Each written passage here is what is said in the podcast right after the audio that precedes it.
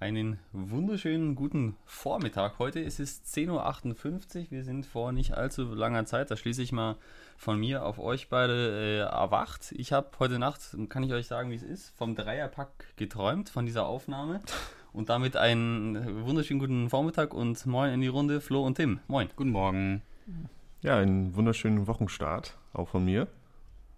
Ja, also ich, ich sag's euch wirklich, wie es ist. Ich hab, äh, ich bin aufgewacht, der Wecker hat geklingelt und ich erinnere mich immer ganz gut daran, was ich geträumt habe. Und es war vergangene Nacht der Dreierpack. Ich habe davon geträumt, wie wir diese Folge aufzeichnen und über die Champions League sprechen. Und das kommt ja tatsächlich so. Träume werden wahr. Das gibt's ja wohl nicht. Also ich erinnere Hast mich eigentlich ja. auch immer an meine Träume, aber vom Dreierpack habe ich jetzt nicht geträumt. Das wäre für dich auch eher ein Albtraum oder nee, für mich, ne? Mit dem Quiz, mit der Quizbilanz. Also für dich hätte ich jetzt gedacht, dass es vielleicht Potenzial Albtraum hat, aber es äh, wir, wir, hätten jetzt alle davon geträumt, wäre ja schon erschütternd. Wär aber schon, du bist ja, ja, du bist ja auch heute nicht dran, äh, oder du musst ja heute nicht, dich nicht liefern, Max. Ich, nee. Du machst, nee. du machst ja nur das Quiz. Ja, richtig. Da könnt ihr euch auch schon darauf freuen. Ich habe mir richtig schön was zurechtgelegt für euch beiden. Ich habe eben schon gesagt hier im Vorgespräch. Ich freue mich darauf, wie ihr euch bekriegen und bekämpfen werdet im Quiz. Ich glaube, das wird richtig zur Sache gehen. Also ich bin da schon voller oh. Vorfreude. Oha. Äh, aber wollen wir noch nicht zu viel verraten. Lass uns, lass uns sprechen über die Champions League. Unfassbar, was da los ist, oder? Absolut. Also, ich glaube, ich, also du träumst auch noch immer noch von dem 8 zu 2, oder?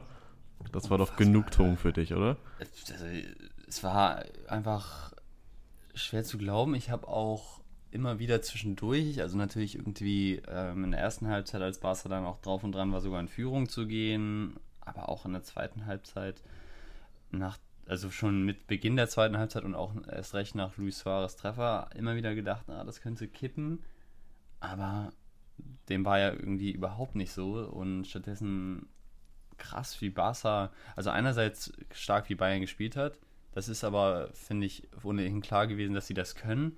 Aber ich fand es wirklich krass, wie Barca auch am Ende auseinandergebrochen ist. Das äh, war einfach irgendwie ein Sinnbild dessen, worüber wir ja auch schon gesprochen haben, was da los ist, wie katastrophal es da läuft und, und das ist einfach so ein Abbild dieser Saison. Aber das fand ich schon echt ja, erschütternd.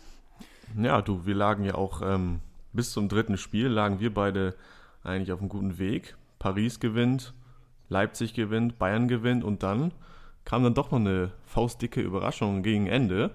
Und zwar einerseits ist ja Barca rausgeflogen und jetzt auch das schon wieder. Das ist aber ja nun keine Überraschung gewesen. Nee, nee, da wollte ich nur gerade den Übergang schaffen, weil auch dort jetzt wieder die Trainerdiskussionen ganz oben stehen. Ähm, Setien wohl kurz vor dem Rauswurf, glaubt raus. man zumindest den. Ist er schon offiziell ja, raus? Hat Resi hat gesagt, er ist weg. Gut, ja, das. Gestern, heute Morgen. Vor, vor zehn Stunden oder so, also abends hat er das bestätigt. Kike Setien ist no longer blablabla. Ja. Das war dann auch, ja. glaube ich, zu erwarten. Nicht offiziell, aber hat er gesagt. Muss mal bei Bleacher Report gucken. Die haben das Siehste? gemeldet. Wir haben ihn zitiert. So. Mhm. Ja gut, und die, der zweite Kandidat, der jetzt vielleicht auch in der Diskussion steht, ist Pep Guardiola, die nämlich auch rausgeflogen sind und damit so ein bisschen das Tippspiel von uns auch noch zunichte machen, denn Olympique Lyon ist auch im Halbfinale. Das ist für mich eigentlich mit natürlich neben dem 8 zu 2, aber jetzt, was das Weiterkommen zumindest angeht, die Überraschung des Viertelfinals, oder? Blut, das steht außer Frage. Ja, also ich würde auch sagen, aber wobei jetzt bei Barcelona und bei Olympique Lyon ähm, bei beiden eher zu sagen ist, dass Olympique Lyon total davon profitiert hat, was äh, Guardiola da auf den Platz gebracht hat. Guardiola ist ja eigentlich dafür, kennt man ihn, so viele Offensivleute wie möglich auf dem Platz. Dann auf einmal am Samstag sehen wir eine Fünferkette. Da hat, glaube ich, äh, Lyon massiv von, massiv von äh, profitiert, dass äh, City überhaupt nicht in den eigenen Spielfluss gekommen ist. Und ich habe auch immer noch mal auf Bayern zurückzukommen. Ich habe immer überlegt, äh, was war jetzt ausschlaggebend? War Bayern wirklich so brutal gut? Oder ist es einfach ab irgendeinem Punkt gewesen, dass Barca einfach aufgeschenkt hat? Und ich, hab mir, ich hatte so, wie du schon gesagt hast, irgendwie zum, bis zum 2-1, lass uns mal ein bisschen über Barca und Bayern reden, bis zum 2-1 fand ich, dass Barcelona sogar gar nicht mal wirklich mitgespielt hat, aber sie waren immerhin noch gefährlich, sind sie vors Tor gekommen. Also durch, mal durch eine Ecke oder eine Flanke, die nochmal reingekommen Ja, da war vor allen Dingen, das, wenn ich da kurz einhaken darf, ähm, also offensiv, ja, Bayern e-, enorm stark, aber ähm, da waren ja, du sprichst jetzt Citys taktische Probleme an, da hatte Bayern defensiv taktische Probleme und zwar riesige. Weil sie immer so weit auf eine Seite verschoben haben, dass dann häufig auf der Bayerns linker und Barca's rechter Seite mega viel Platz war. Äh, das gleiche galt auch für die andere Seite. Ne? Beim, beim Gegentor, Kimmich verschätzt sich, da stimmte die Zustimmung nicht, äh, oder die Abstimmung besser gesagt. Ähm, und bei den Angriffen davor, auch wo Suarez dann frei von Neuer steht, da ist es dann auch wieder über die Barca's rechte Seite, wo Davies sehr weit eingerückt ist und Semedo so viel Platz hat, dass er einfach auf die Kette zulaufen kann. Also das waren schon große Probleme anfangs. Ja, aber trotzdem, es war auch, irgendwann habe ich dann, ich habe auch versucht zu verstehen, wie Barcelona, in welcher Formation die spielen. Das war aber auch so, so fließend, wie die Position gewechselt haben und Vidal ist immer gefühlt über den linken Flügel gekommen. Das war dann mhm. teilweise mhm. zum Ende hin so fuchsteufelswild, dass ich diese, das eigentlich, es gab ja immer den Vergleich zwischen Brasilien, Deutschland und, und jetzt diesem Spiel. So von der, ja. von, von der Größe her. Und ich habe das Gefühl, ba ba Brasilien war gelähmt im Gegenteil zu Barcelona. Und ich hatte aber das Gefühl, dass Barcelona einfach keinen Bock mehr hatte, in einem gewissen Sinne. Mhm. Das ist ein mhm. Mix, äh, Vergleich war, Brasilien konnte nicht, Druck zu hoch und Barcelona, da war einfach, das war zum Ende hin katastrophal. Also das war wirklich ja, eine Offenbarung. Ja, also äh, jeder, der Fußball gespielt hat, weiß, wenn es halt irgendwann, äh, wenn du in so, so einem Spiel stehst und es so katastrophal nach hinten losgeht, du dann irgendwann 5-2 hinten liegst, 6-2 hinten liegst, dann, das hat man ja gesehen, die haben einfach aufgegeben, ne? Diese, diese zwei Tore. Klar, es ist historisch, aber das darf man dann auch nicht mehr zu hoch hängen. Es ist jetzt nicht so, dass es nach 60 Minuten so stand, sondern es ist halt einfach, einfach am Ende dann passiert, ne? Aber ich sehe das ganz genauso wie du, was so die Einstellung und äh, die Bereitschaft da noch sich aufzuopfern angeht. Also ich weiß nicht, ob ihr das Video gesehen habt aus der Halbzeitpause beim Stand von 4-1 aus der Barca-Kabine, ja. Ende der Halbzeitpause. Ja. Für alle, die es nicht kennen, ähm, die Mannschaft, einige klatschen noch, motivieren sich beim Rausgehen aus der Kabine aufs Feld wieder. Am Türrahmen lehnt völlig konsterniert Marc-André Testegen und als quasi letzter Spieler, der noch in der Kabine sitzt, äh, hockt da zusammengekauert und mit apathischem Blick Lionel Messi, Kapitän. So. Ja. Einerseits verständlich, ja. weil, weil das einfach nicht mehr das ist, was, was seine Ansprüche sind da bei Barca.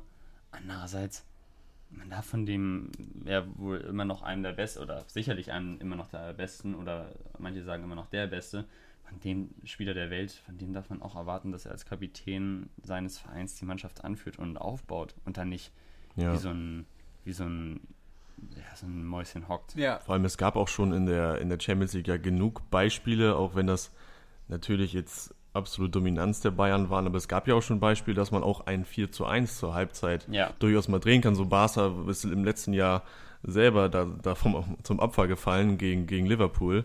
Nach dem ja. 3-0 äh, im Hinspiel. Klar hatten sie dann auch 90 Minuten Zeit dafür. Also Liverpool, um das Ganze zu, Fans im Rücken. zu drehen. Ja klar, auch Fans im Rücken, aber trotzdem man kann ja dann die individuelle Klasse der, der Spieler von Barca kannst ja nicht absprechen. Und ja, auch wenn du 4-1 hinten liegst und auch wenn es alles schlecht aussieht, muss man ja zumindest noch sich ja, ein bisschen aufbäumen. Und da sind einfach die Worte dann von, von Müller nach dem Spiel bezeichnen. Ihr habt ja eben auch schon gesprochen von, von dem Vergleich mit Brasilien, dass Müller dann eben auch gesagt hat, dass es eigentlich noch eine Nummer höher war jetzt in diesem Spiel, weil wirklich die Bayern dann die absolute Spielkontrolle haben, den Gegner völlig beherrscht haben, das Spiel ihnen aufgezwingt haben.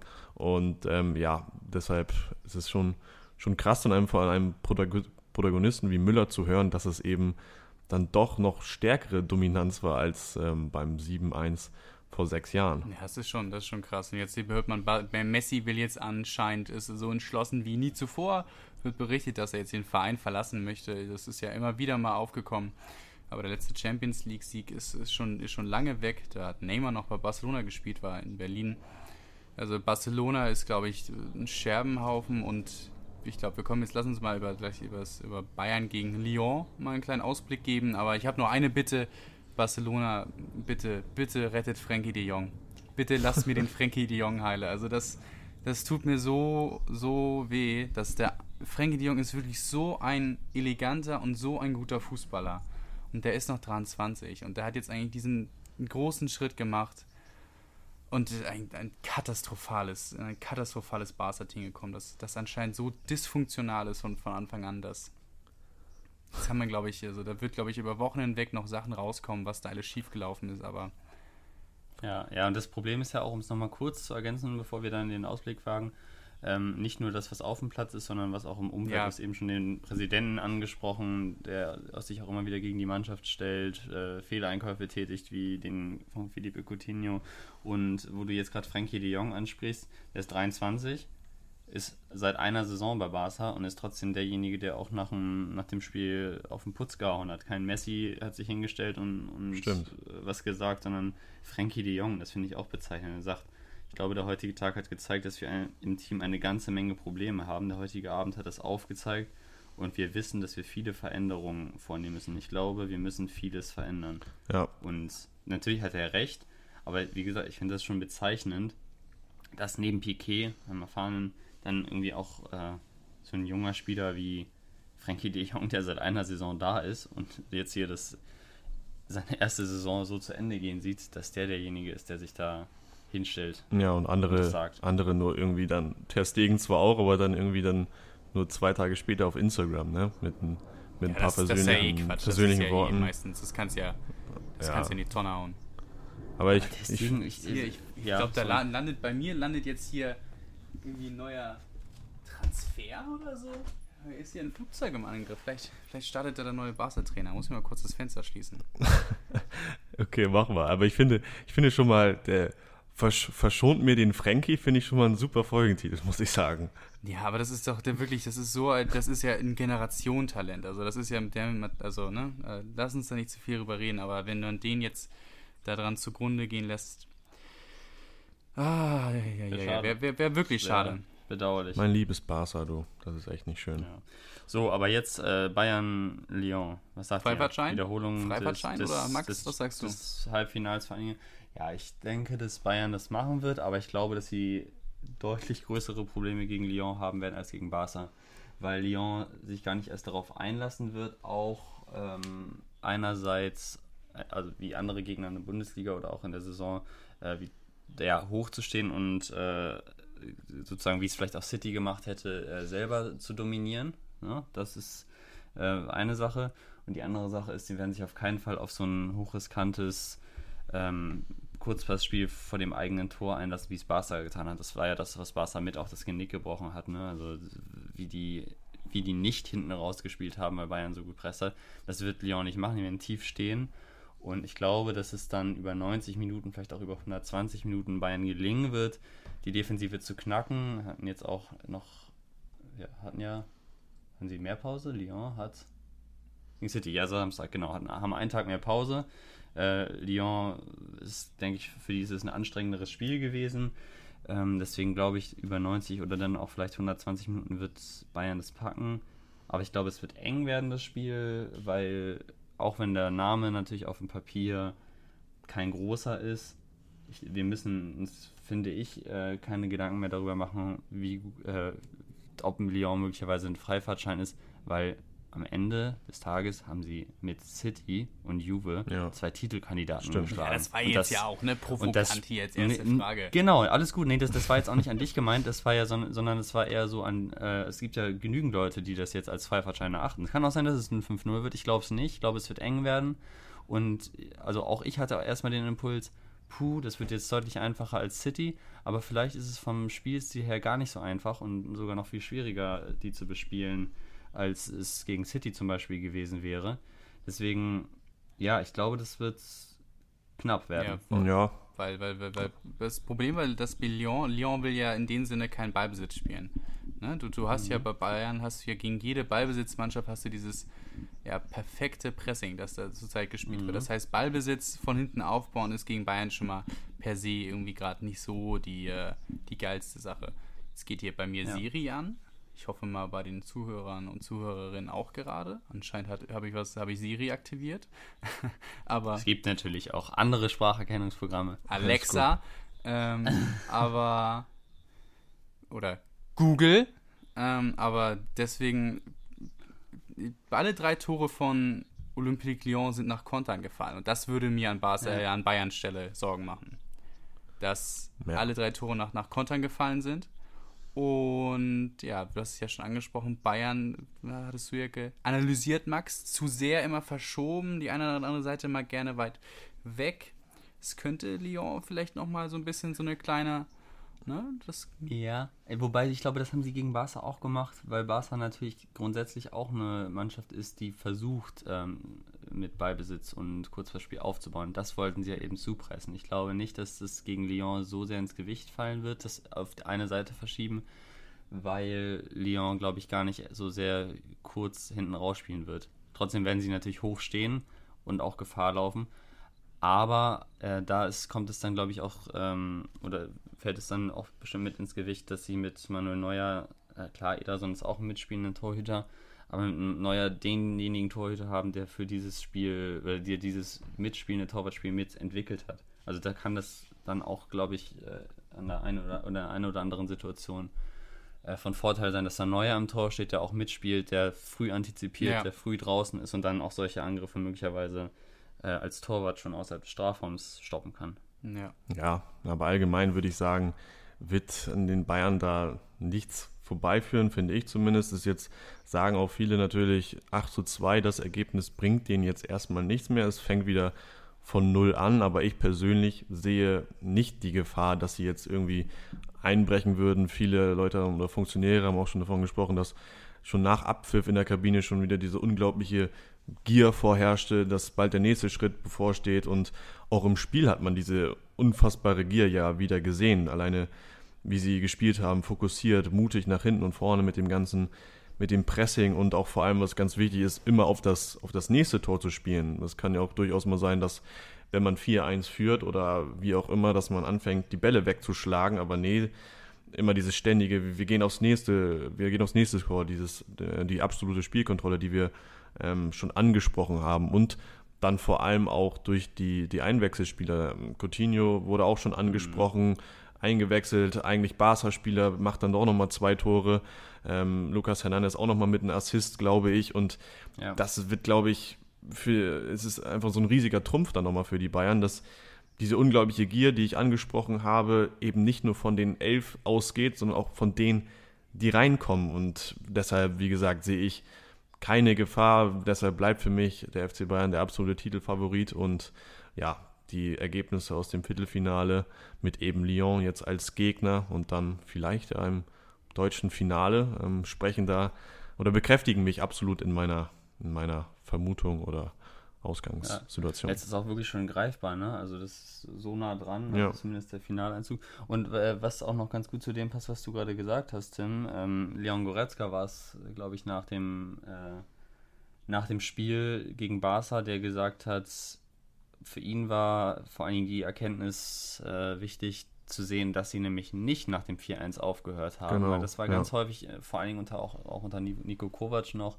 aber auch ähm, anfangs unter Hansi Flick noch in der Bundesliga der Fall, dass sie dann unerklärlicherweise, was ja irgendwie überhaupt nicht Bayern-like ist, um mal mit Neuer zu sprechen, ähm, dass sie dann ins Schwimmen gekommen sind, obwohl sie gegen mhm. Augsburg äh, oder wen auch immer eigentlich dominiert geführt haben und es dann noch fast aus der Hand oder das tatsächlich aus der Hand gegeben haben. Das war ja nun überhaupt nicht der Fall. Nee, wie gesagt, überhaupt nicht. Die Bälle werden nicht weggeschlagen, es wird weiter kontrolliert, das Spiel aufgezogen und ja, das ist macht die Bayern aus meiner Sicht momentan zumindest äh, in dem Wettbewerb unbezwingbar. Aber unbezwingbar scheint ja anscheinend gar keiner zu sein. Wenn wir mal auf das auf Leipzig Atletico schauen, ist das ja doch ein Ergebnis jetzt, wo es feststeht, dass Leipzig weiterkommt, was einen da doch so ein wenig überrascht, dass ja jetzt Leipzig. Nee, mich und, mich und Max ja nicht. Mich und Max ja nicht, er hat es ja gewusst, aber ähm, bin ich jetzt immer, ne? Das ist leichte Schnackis von euch ja, an der Stelle, aber äh, ja, Schnackis. Schnackis. Du, musst dich, du musst dich rechtfertigen für deinen falschen Tipp.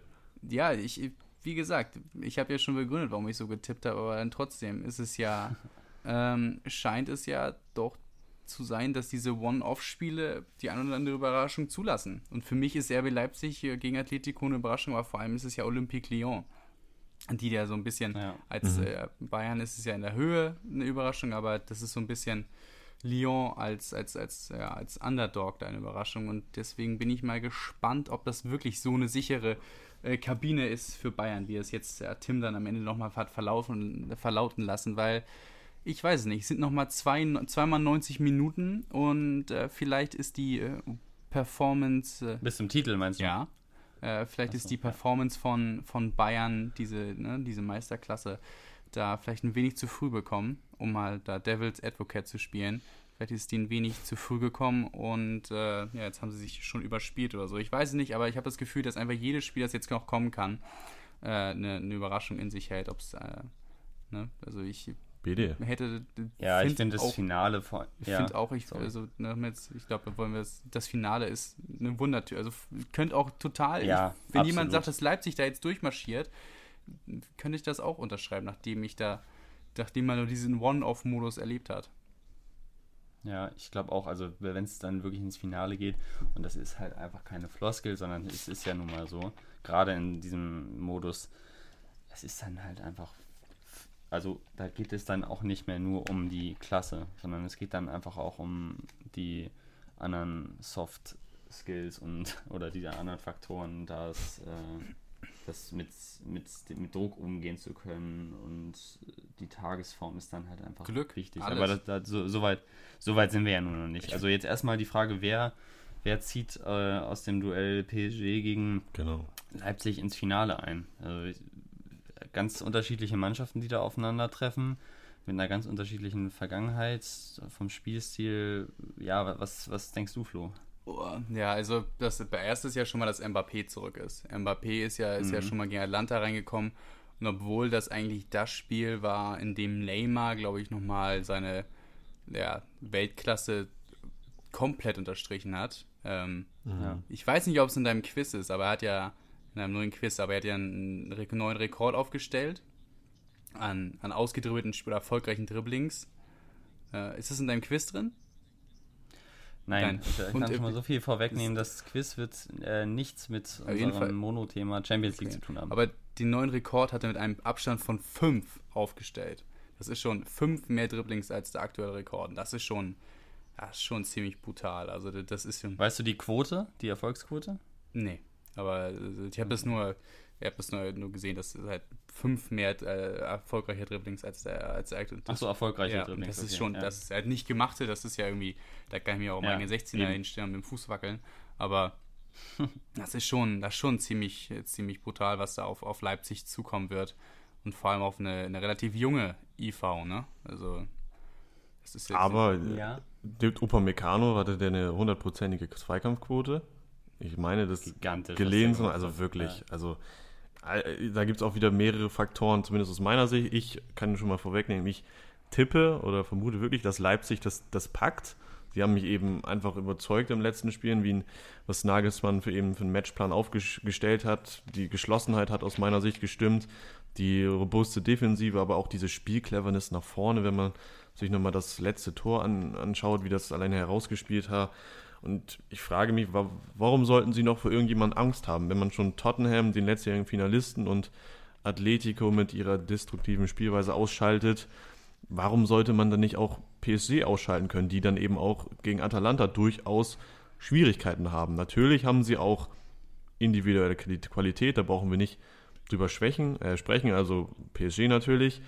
Aber für mich ähm, ist jetzt eigentlich ja dieses Ergebnis gegen Atletico der Letz letzte Beweis, dass wirklich Leipzig auch ein Spitzenteam in der internationalen Klasse ist, weil eben zum Beispiel ähm, siehe Atalanta, die sind nach dem 1-1 gegen PSG eingebrochen und haben dann eben sich drei Minuten später noch das 2-1 einschenken lassen.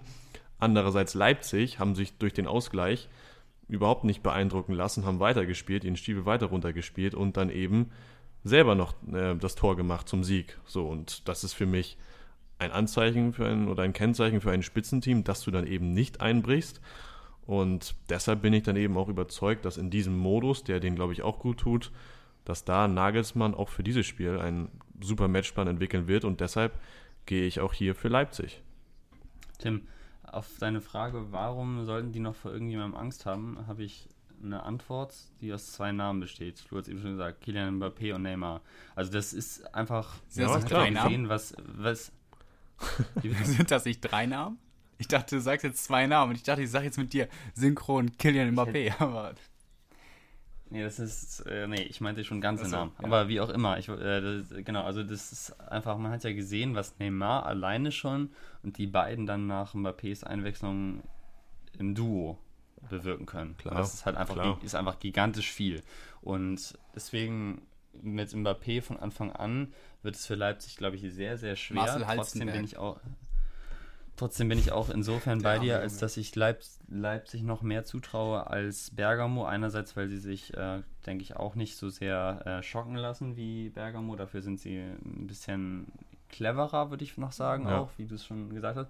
Und was ich aber noch entscheidend finde, ist, dass äh, ich Leipzig in der Offensive beim Konterspiel, bei dem, was sie, was sie jetzt sozusagen unter Julian Nagelsmann noch, noch verstärkt äh, spielen, dass sie da noch besser sind als Bergamo. Vor allem dann, wenn es vors Tor geht. Bergamo hatte auch noch die Möglichkeiten zu mehr, zu mehr Toren, haben es aber nicht geschafft. Und ich glaube, also ich traue da Leipzig auf jeden Fall mehr zu. Ich glaube, Leipzig mit den vielen schnellen Spielern wird da auf jeden Fall noch stärkere Waffen oder schärfere Waffen haben als Bergamo.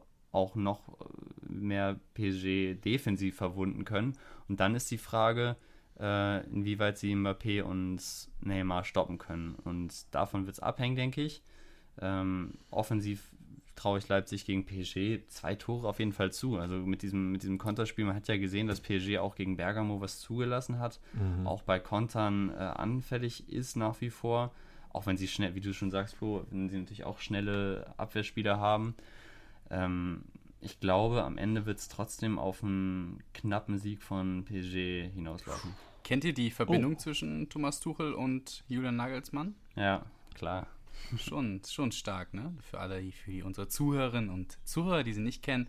Thomas Tuchel war damals in der, bei der zweiten Herren der Trainer von Augsburg, der Trainer von Julian Nagelsmann und hat ihn dann dazu bekräftigt, doch mal zu scouten, weil Julian Nagelsmann sehr verletzungsgeplagt war. Und dann hat er als, als Scout für ihn nachgeholfen, im, im Jugendbereich und allgemein hat dann als, als Scout für Thomas Tuchel angefangen. Also als kleiner Ach was. Und jetzt sagt er, wir haben kein, wir haben kein besonders gutes Verhältnis oder kein besonders enges Verhältnis. Aber bitte, da ist auch trotzdem hier eine kleine, eine kleine Verbindung. Auf Ist jeden ja Fall, da. ja. Er hat das nur so ein bisschen abgeschwächt und gesagt, ja, das ist so lange her. Wir haben- keinen kennt sich, mein grüßt sich. Aber immerhin drei deutsche Trainer, ne? Das ist ja vielleicht auch nochmal Ja, ein kleines. Ausrufezeichen. Kein englischer Verein, kein. Ja, und dafür zwei deutsche und zwei französische. Und für drei von und drei Deutsch-französische Partnerschaft. Echt. Trainern. Das Freundschaft. ist schon, ja. ist, ist schon nicht schlecht, aber ich glaube, äh, um mal hier noch mein, mein Tipp für Leipzig-Paris abzugeben, ich, ja, ich schließe mich da so ein wenig Max an. Also das ist schon. Ach, Ja, es tut mir leid, also weiß ich nicht. Ich habe auch das Gefühl, dass, dass du, wenn du dann einfach dann, ich habe so ein bisschen Yusuf Pausen in der ersten Halbzeit oder so, der hat schon, der ist, das ist nicht ganz ein Timo Werner, ne? Das ist jetzt, glaube ich, überrascht jetzt nicht so. Das, äh, da sorge ich jetzt für keinen Aufruhr, indem ich das sage, aber das ist schon, da werden die, ja, die werden die Fußstapfen nicht ganz gefüllt und ich, ich glaube, so ein bisschen äh, ganz um, um Paris zu schocken, schocken, wie Max es eben so schön gesagt hat, reicht es nicht und außerdem ne, die beiden Namen ja, Mbappé und Neymar, das ist schon, das, das ist ganz klar. wenn die ja, mal ins Rollen kommen, dann reicht da auch mich- ein Upamecano auch nicht mehr, auch wenn das schon nicht schlecht war, was er abgeliefert hat. Ja, Ja, vor allem der ist günstig zu haben jetzt, ne? Oder auch, also trotz Vertragsverlängerung im nächsten Jahr. Irgendwie angeblich 45 Millionen. Also das ist ja also günstig, ne? Ihr wisst schon, wie es gemeint ist. Aber für so einen Spieler dieses Kalibers, bitte.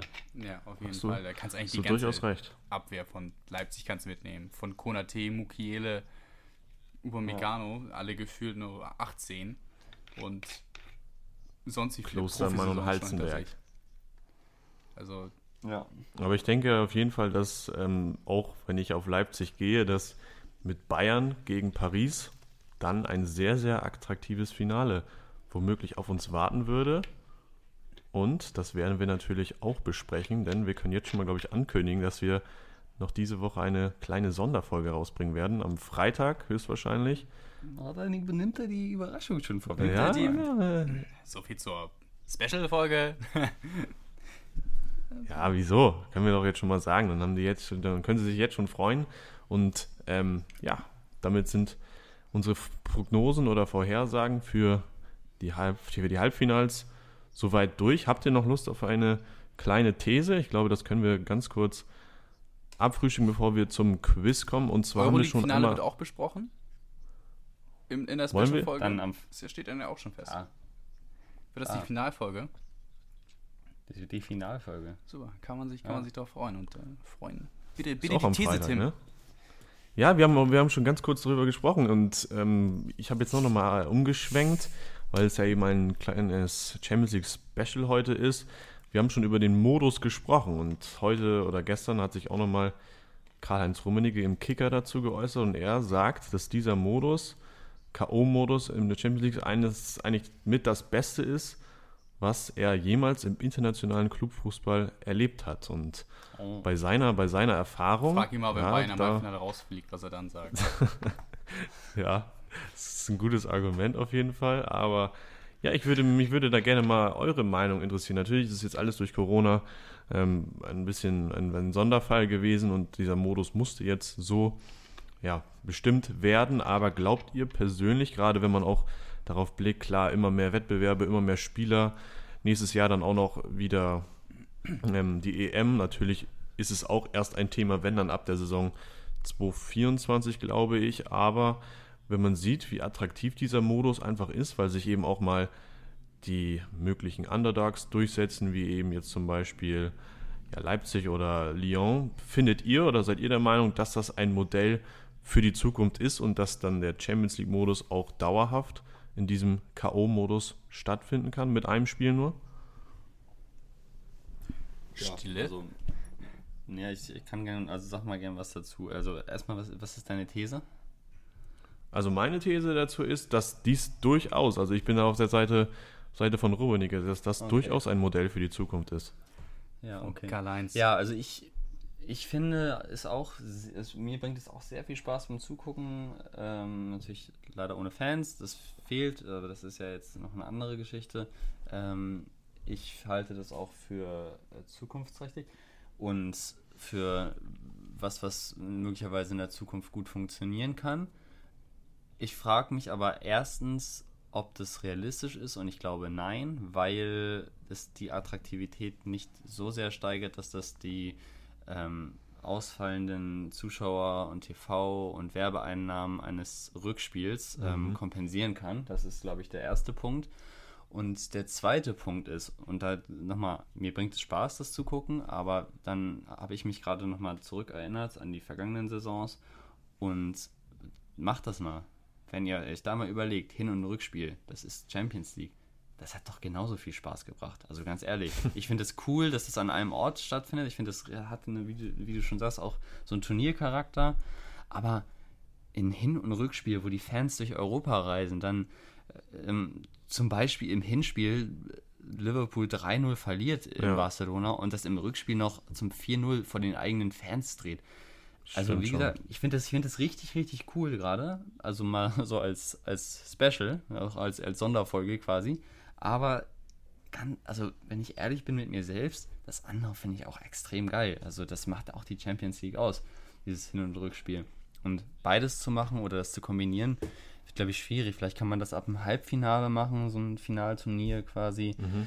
Aber ähm, ja, ich finde das generell schon, wie es war, schon fand ich das schon immer ziemlich cool. Solange das jetzt nicht noch weiter aufgestockt wird und es bald auch noch ein 16. Finale oder so gibt. Macht schon, macht schon Spaß als Zuschauer, ne? Mehr Spiele. Ja. Klar, hast du recht. Ja, ja ich, ich, fand, so? ich fand die Idee auch von, also weil es uns zum ersten Mal gehört haben, diesen One-Off-Spielen, ich glaube, da hatte man so eine, eine, sehr spektakuläre Vorstellung, dass es da total wild zugehen wird. Ich glaube, in manchen Spielen war das jetzt, äh, jetzt nicht ganz so attraktiv, wie man sich vielleicht vorgestellt hätte, oder die Paarung sieht jetzt auch nicht so ganz ähm, ja, tipptopp ausgefallen, wie man sich jetzt irgendwie erwünscht hätte. Ähm, ich glaube aber auch, dass, was Max hier schon gesagt hat, der springende Punkt ist das liebe Geld. Also, was man da allein schon, was es für Vereine ja bedeutet, wenn sie allein mit den, mit den Zuschauern ins Stadion kommen, mit den TV-Übernahmen, mit den Rückspielen. Das ist ja alles Geld, Geld, Geld, Geld, Geld. Ich glaube letztendlich, dass es äh, ähm, das der entspringende Punkt ist. Also, und vor allem auch, dass du, wie lost du es nur aus, das ist, wer hat das Heimrecht, wer darf dann, sind es 50-50 Zuschauer mit, ne? Also so ein bisschen, das ist ja eigentlich der. Kann man wie beim DFB-Pokalfinale machen. Ja, aber dann machst Also du ab, ab wann, genau, ab wann machst du Vereine. das und äh, kann man dann, kommen dann überhaupt die richtigen Fans hin? Wie kriegst du es hin, dass es 50-50 ist? Also wie organisierst du das? Ich glaube, das ist so ein bisschen ähm, Und schwi ja. schwierig so, ne? Also das habe ich mir so gedacht, wenn jetzt nur Leipzig ein Heimspiel hätte, wie gerecht ist das dann für die Paris Heimfans, die dann äh, theoretisch, ne, kein, das Heimspiel verwehrt wäre, das ist natürlich auch für die Fans in, äh, ein äh, Event, Advent und äh, ja, das ist so ein bisschen, weiß ich nicht, also es, es ist schon irgendwie verlockend und ich glaube, das ist schon irgendwie was, so ein bisschen, ne, DFB-Pokal-Feeling, das hat, das hat schon irgendwie was irgendwo, aber ich glaube, dass da das liebe Geld und ich persönlich würde ich auch eher zu dem, zu den zwei Spielen tendieren. Ja, man muss auch sagen, wenn es eine normale Saison wieder mit Liga und Pokal gibt, ist es halt auch schwierig, in den äh, Spielplan einzubinden, ne? Weil, oder in den Saisonkalender, weil dann ja, also kann es ja nicht wochenlang an einem Ort sein, so wie es jetzt in Lissabon der Fall ist. Ist ja denn, du stellst das ganz ans Ende der Saison, Ja. weil dann kollidiert es auch wieder mit EM oder WM-Turnieren, das Stimmt. schwierig, würde ich sagen. Aber trotzdem, ähm, was man vielleicht nochmal als positiven Aspekt dieses Finalturniers jetzt hervorheben kann, ist, dass also ich finde eigentlich schon, die Spiele relativ spektakulär äh, sind, wenn man sich das mal so anschaut. Und die, diese Kritik, die ja sonst auch manchmal an dem normalen Champions League-Modus laut wird, dass im Hinspiel sowieso nichts passiert und beide Mannschaften nur abwarten spielen und dass es erst im Rückspiel richtig zur Sache geht.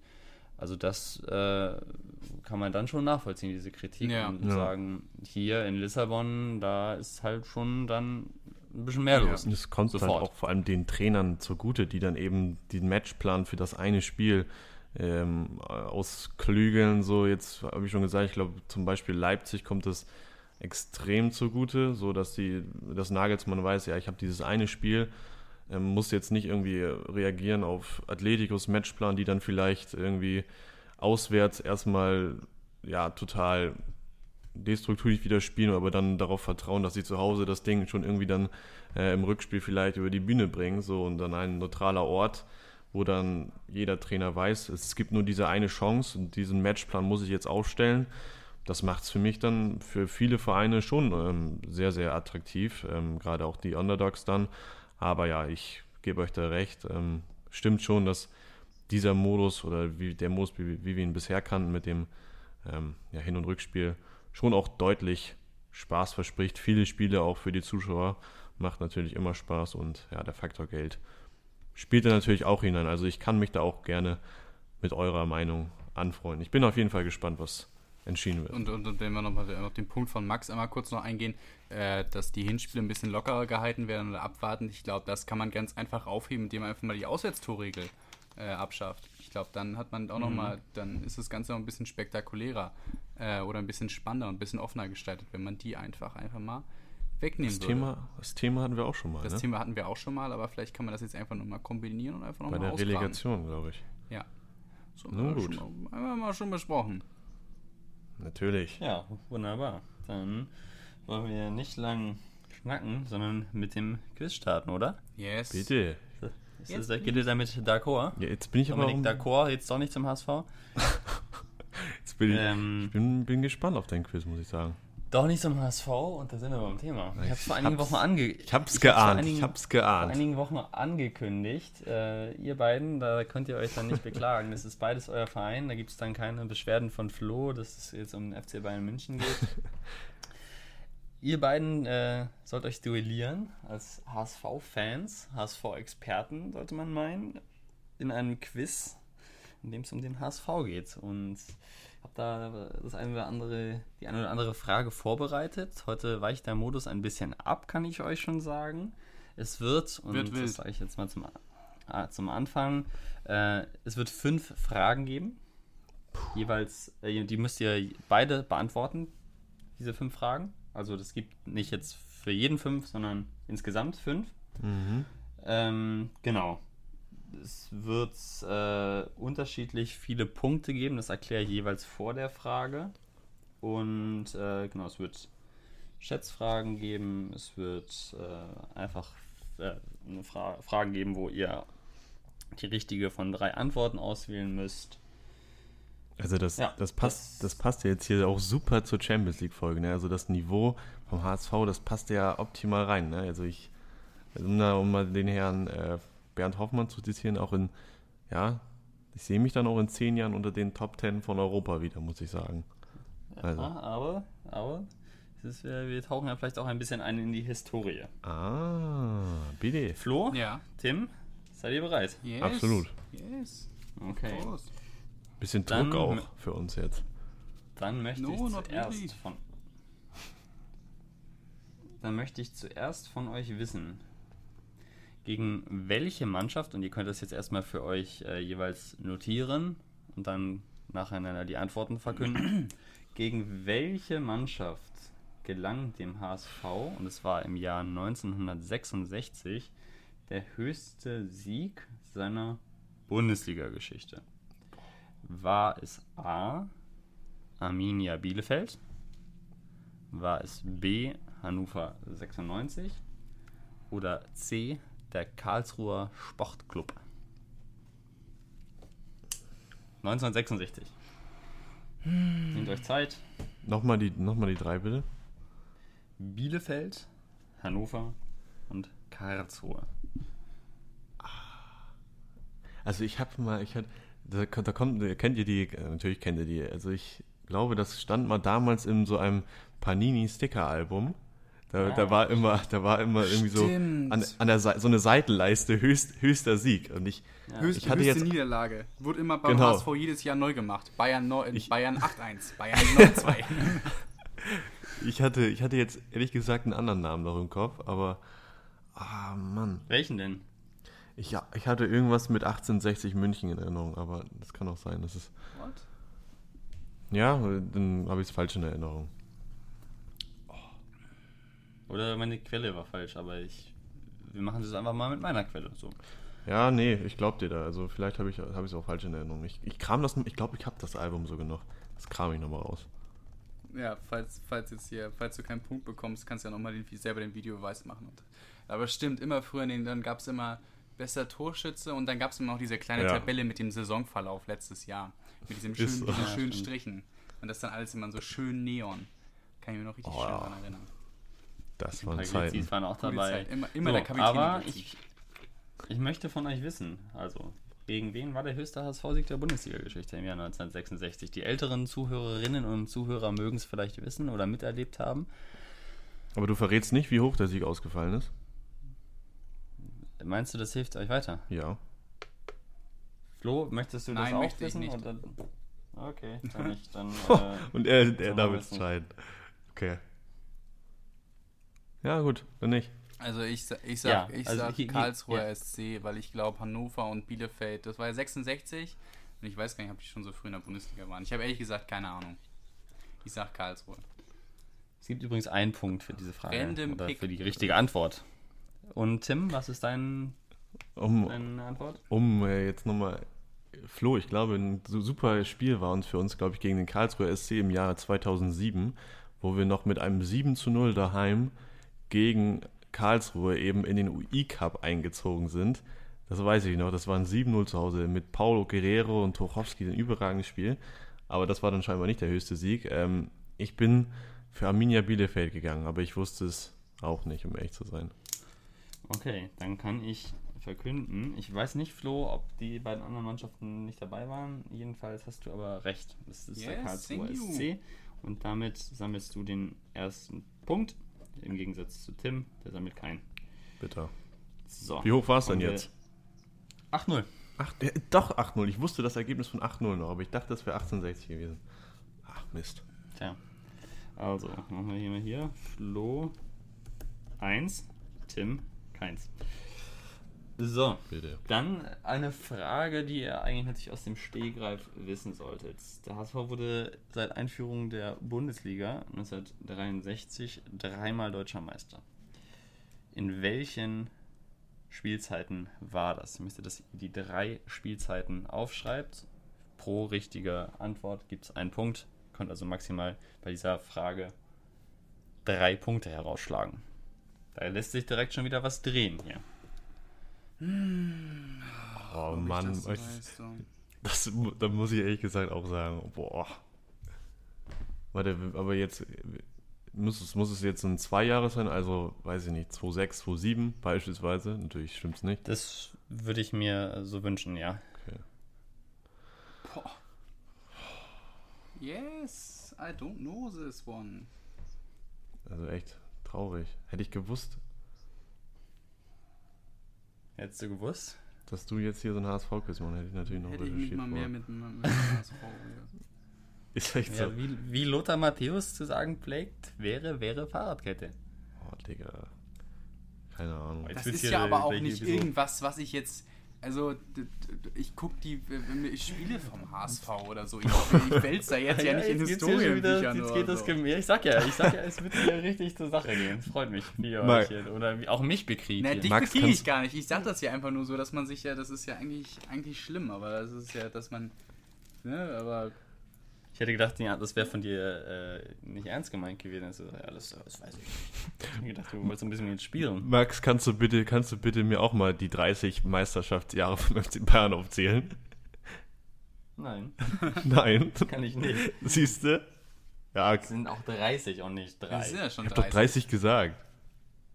Also ich mache jetzt einfach mal, damit das hier ein bisschen schneller geht. Ja, sag ich egal. 78, 79, 81, 82, 82, 83. Also nochmal bitte? 78, 79, 81, 82, 82, 83. Mhm. Und Tim? Also ich habe auch 81, 82 und 82, 83 und Mhm. dritteres wusste ich leider nicht, habe ich geraten, 70, 71. Keine Ahnung. Also dafür, dass ihr nichts wusstet, seid ihr ziemlich gut. Tim, du machst zwei Punkte. Flo, du hast alle drei richtig. Boah. Bitte. 78, 79, 81, 82 und 82, 83. Ja, Also der Flo ist Flo, schon ein bisschen der, der Quiz-King. Was ist mit dir denn los? Mensch. Ja. Hast du gegoogelt? Nee. Weil Stark. Und dann aber- Du hast auch zwei richtig. Ja, das, die, die Dominanz Anfang der 80er, d- das wusste ich auch noch, aber ich wusste das dritte Mal nicht. Und dann, dass es zwei Jahre vorher war, Ja, aber Fair. Chapeau, ihr beiden. Das ist schon gut. So, Bitte. dann geht's weiter mit der dritten Frage.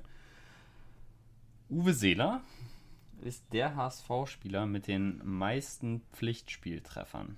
Also an allen Pflichtspielwettbewerben zusammengezählt. Er hat 587 Spiele für den HSV absolviert, Pflichtspiele für den HSV absolviert. Wie viele Tore sind ihm dabei gelungen? Ich gebe euch drei Antwortmöglichkeiten.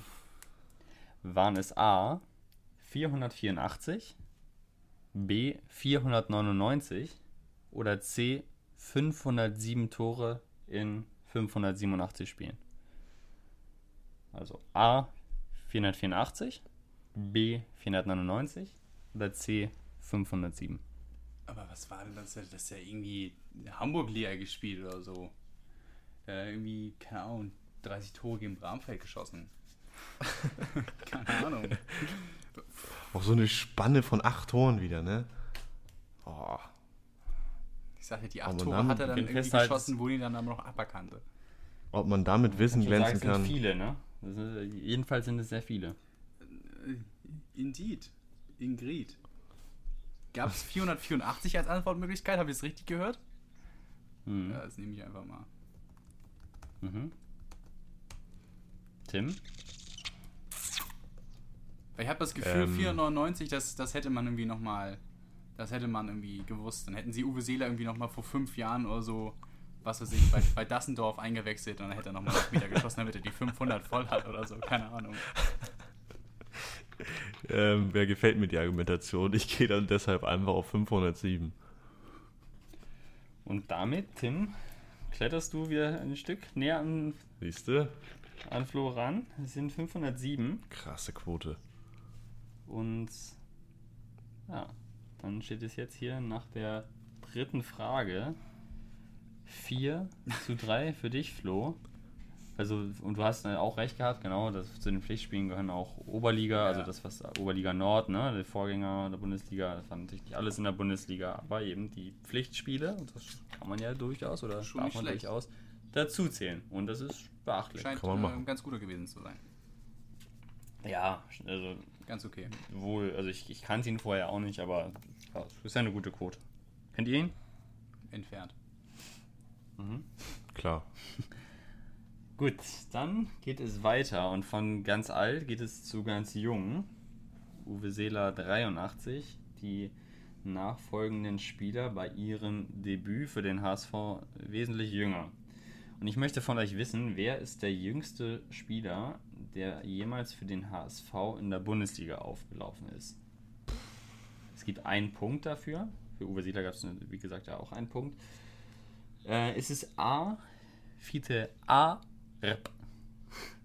B, Joscha Wagnermann. Oder C, Otto Sommer. Wer war bei seinem Debüt für den HSV in der Bundesliga am jüngsten? Ab, Wagnermann oder Sommer? Aus, welcher, Fiete, aus, aus welchem Jo- Jahr Fiete, stammt der? Joscha Oh, oder jetzt fliegt hier gerade aber auch ein Riesenflugzeug über meine Wohnung. Bei mir wird irgendwie, glaube ich, in der Nachbarstelle der, der Garten gemietet. Wird auch das interne Champions League-Finale nochmal vorbereitet. Da wird auch nochmal bald angepfiffen. Ja, Also ich sage, ich habe. Keine Ahnung. Aus welchem. Jahr kommt denn der Otto Sommer? ja Tim, Du könntest ja potenziell wissen, wie alt er ist. Ich, ich sag Otto Sommer, weil ich noch nie gehört habe. Gute Argumentation. Ja, weiß ich nicht, viele Ab wäre mir zu offensichtlich gewesen. Deshalb gehe ich für den guten Josh Wagnermann. okay. Trommelwirbel. Und vor der letzten Frage ist jede Menge Spannung geboten. Tim gleicht aus. Das ist das 4 zu 4. Zack. Joscha Wagnermann ist mit 17 Jahren und 89 Tagen der jüngste HSV-Spieler in der Bundesliga gewesen. Echt? Fiete Ab war der jüngste Torschütze. Ja, stimmt. Und, und Otto Sommer war bei seinem Debüt für den HSV sogar 17 Jahre und zwei Wochen. Also ich dachte, du sagst jetzt, Otto Allerdings- Sommer gibt's gar nicht. Allerdings war, allerdings äh, spielte oder debütierte Otto Sommer schon im Jahr 1922 und es war What? eben noch keine Bundesliga. Ja, Otto Sommer, der war schon Also das ist ja jetzt Sehr natürlich früh- sehr früh ausgefuchst, auf den Beinen. Ne? Ja, den musst du kennen. ja Otto Sommer. Ich dachte auch, der bietet sich noch an fürs Quiz. Jetzt ist hier passt zur Jahreszeit, zum Wetter draußen. Otto, komm, wir nehmen dich mit. So. Otto und Uwe, die Alten, Fiete und Joscha, die Jungen. So, und jetzt, meine lieben Freunde, geht es beim Stand von 4 zu 4 in die letzte Frage. Eine Schätzfrage.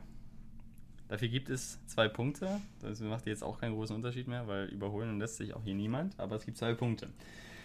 Ich möchte von euch wissen, wie viele Mitglieder zählt der HSV nach aktuellstem Stand?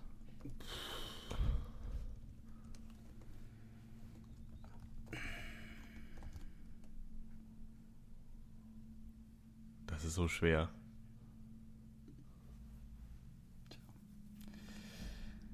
Kann- Einfach ist es nicht, das kann ich schon bestätigen. Das ist in der Tat so. Das ist übrigens Stand 28. Juli 2020, um das auch nochmal Haben die- äh, zur, der Vollständigkeit habe. Also wenn man wenn man beim HSV äh, so, so Hockey spielt oder so, dann ist man auch Mitglied, ne? Oder war das nicht so? Hm. Okay, das äh, dann schon mal. Ja, aber du kannst ja aber auch als Fan Mitglied sein. Ja, ja. ja aber das, das, das sind wir schon irgendwie so ein paar Freizeitsportler Mann, dabei. da, kannst du, da kannst du dich jetzt so blamieren, ne? Du kannst ja alles sagen. Ich, war da nicht irgendwie sogar ein Jubiläum letztens? Nicht letztens, aber in jüngerer Vergangenheit. Also, ne? Also eine, ein Meilenstein, der erreicht wurde an Zahlen, meinte ich. Ja, ist die Frage nur, welche Meilensteine. Ja, das ist. Das ist nicht ganz irrelevant.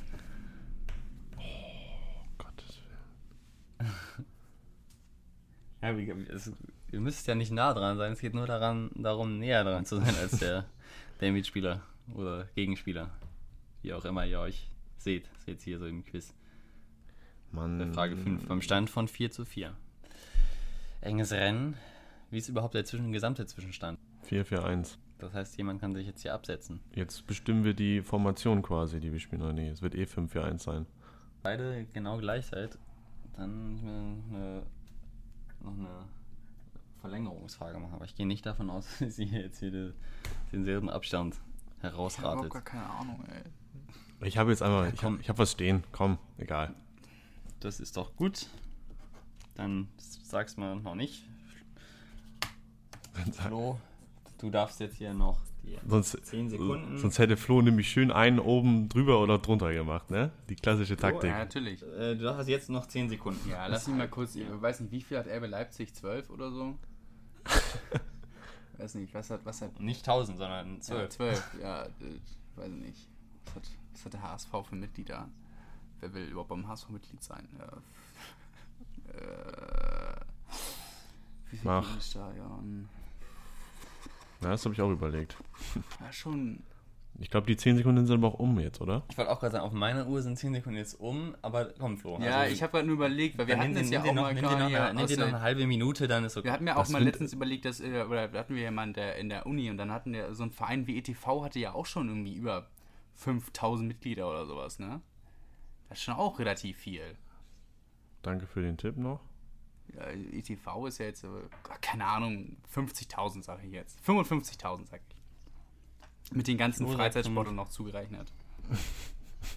Flo sagt 55.000, Tim sagt. Ich habe, ähm, ja, habe auch überlegt, wie viele Leute passen ins, Hast du überlegt? ins nee, ich habe auch was stehen. Wie viele Leute passen ins Stadion? Und dann habe ich einfach passend ähm, zum Gründungsjahr äh, 1887 87.000 genommen.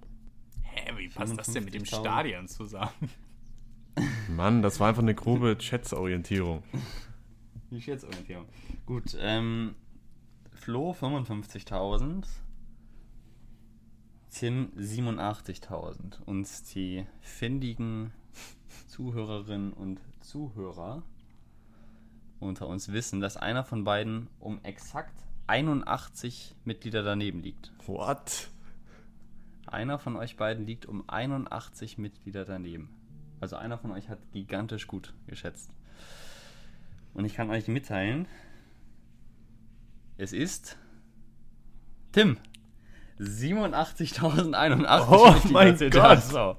Das ist wirklich, also wenn du das noch nicht nachgeguckt hast, Habe ich nicht. Bist du, bist du, äh, ja, Ich habe nämlich, ich habe ein Wahnsinnstyp. ich hab, ich Ja, hab irgendwas schon. überlegt. Ich habe doch, das kann doch dann bestimmt das, äh, der Meilenstein gewesen sein, 87.000 oder was? Nee, der Meilenstein war 88.000, sind wieder ein paar ausgetreten. Oh, okay.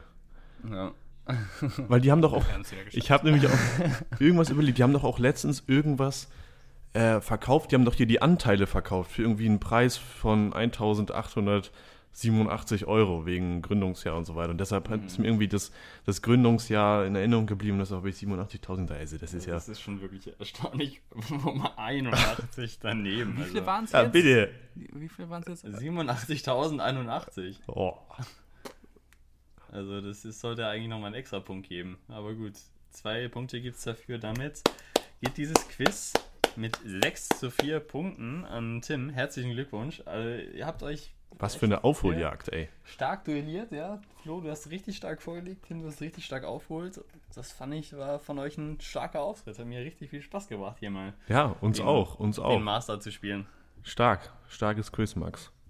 Flo? Ja, also nee, Wie geht's dir? Nicht, ja, es ist, äh, hätte ich jetzt mal ein bisschen, bisschen höher schätzen müssen, aber da, da ja, muss ich dann mal eingestehen, da weiß ich äh, nicht, nicht genug. Also was man, ne, hätte ich mal wissen sollen, was, was Uwe Seeler da in der, in der Dingsensliga genetzt hat. Ja, das kann man schon mal erwarten. Daran hat es gelegen. Ja, ja, ja, wie auch immer. Also, mir jetzt große Super. Freude bereitet, dieses Champions League Spe Special. Auf jeden Fall. Ich freue mich auf die angekündigte Sonderfolge mit euch. Ja, yes. Und viel Spaß Sie. auch bei der Champions League euch ja, Zuschauern, Zuhörern. dasselbe. genießt das gute Wetter noch, ne? Genießt das gute Wetter. Genießt Fliegt die nach nächsten Lissabon. Spiele. Drei Halbfinals haben wir noch, zwei Finals diese Woche. Von den Mal Finals gucken, wie ist das Wetter in Lissabon jetzt? Ja, scheiße. 24 Grad. Das ist ja nix. Oh, das ist okay. Angenehm für Fußball. Ja. Ja, liebe Freunde, Ein, das Dreierbox, das war's mal wieder, this, oder? This was the special one. dann ja, the special one. auch einen angenehmen Tag noch, ne? Ja. Ja. Bis dann. Macht's gut. Ciao. Tschüss. Tschüss.